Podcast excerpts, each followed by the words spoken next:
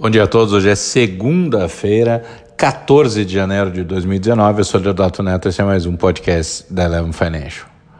Enquanto a China assusta os mercados internacionais com dados que, diga-se de passagem, já foram registrados de maneira proporcional em outros momentos da da história, isso consolida a visão de talvez um senso de urgência mais acurado no sentido do anúncio de um acordo mais amplo na chamada guerra comercial entre Estados Unidos e China. Enquanto enquanto Trump vive internamente um ambiente cada vez mais belicoso nas discussões orçamentárias e, e planejamento interno, é importante dizer que a ascensão de uma ala pouco mais extrema à esquerda no Partido Democrata dificulta muito a razoabilidade e a ponderação de qualquer avanço. Não deixou de ser efetivamente uma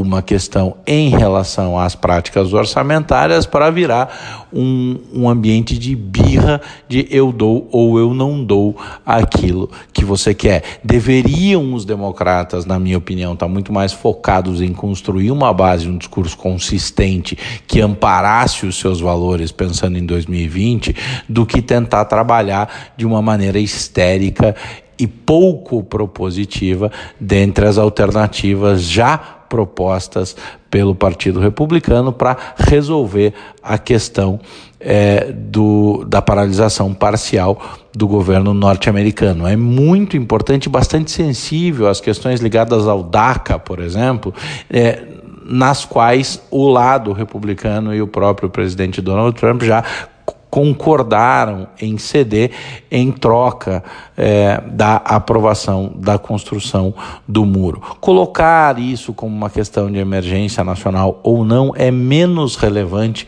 do que destravar e manter a consistência da evolução econômica. Se o ciclo americano permanecer forte e para isso um acordo amplo com a China poderia contribuir substancialmente, uma vez que dada a dimensão da atividade chinesa, um, uma retração ou um momento de questionamento importante impactaria a confiança de todos os mercados, inclusive o americano, pode ser aquilo que o Trump efetivamente precisa para sustentar a sua, a, a, sua retórica de uma economia muito forte, é, a maior quantidade de americanos trabalhando da história, crescimento é, da renda e em uma economia que tem 70% do seu PIB baseado e dependente das, da atividade de consumo, esses dados são sim muito relevantes. O Fed já tirou o pé, vamos ver como ele se comporta na questão da liquidez. Não tenho a mesma visão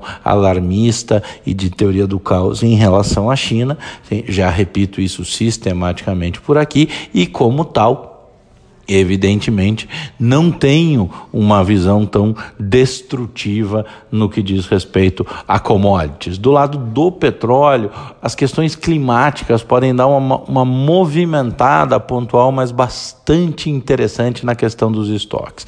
A, a chegada de uma, de, de, uma perspectiva de um ciclo muito frio, mais agudo, tanto na costa leste americana quanto é, na Europa, que pode aumentar muito o, o consumo do, do, dos combustíveis gerados é, nas máquinas e nas estruturas de aquecimento. E aqui a gente está falando em todos os setores e todas as áreas que dependem é, de que isso efetivamente funcione. Quando você, quando você coloca isso em perspectiva versus uma, uma discussão ainda incerta em relação aos níveis de produção, acho que petróleo pode dar uma surpreendida positiva. E do lado brasileiro, vale uma super agenda com crescimento de uma retórica muito dura e, e, e, mais próxima de uma reforma ampla e profunda da Previdência.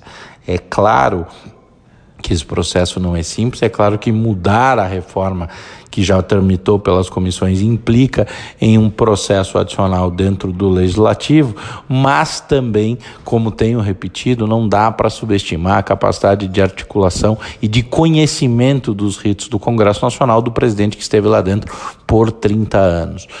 Há aparentemente a compreensão por parte da classe política mais próxima ao ao governo da realidade estrutural, da gravidade, da necessidade de uma reforma ampla, principalmente na questão previdenciária, para poder ancorar todas as expectativas e gerar aquele ciclo virtuoso tão esperado por todos nós. O noticiário interno pode manter positiva a, as perspectivas para a semana, enquanto do lado internacional é, o, o, tem muito mais nó para desatar do que nó novo para apertar para os próximos dias e ao longo dessa semana. Será uma semana certamente movimentada, mas é, na qual ainda mais do que normalmente já acontece, os detalhes vão falar muito mais alto, ou deveriam falar muito mais alto do que as manchetes. É mais uma semana para dissipar a fumaça da frente e olhar para os sinais estruturais. Uma ótima semana a todos e até a próxima.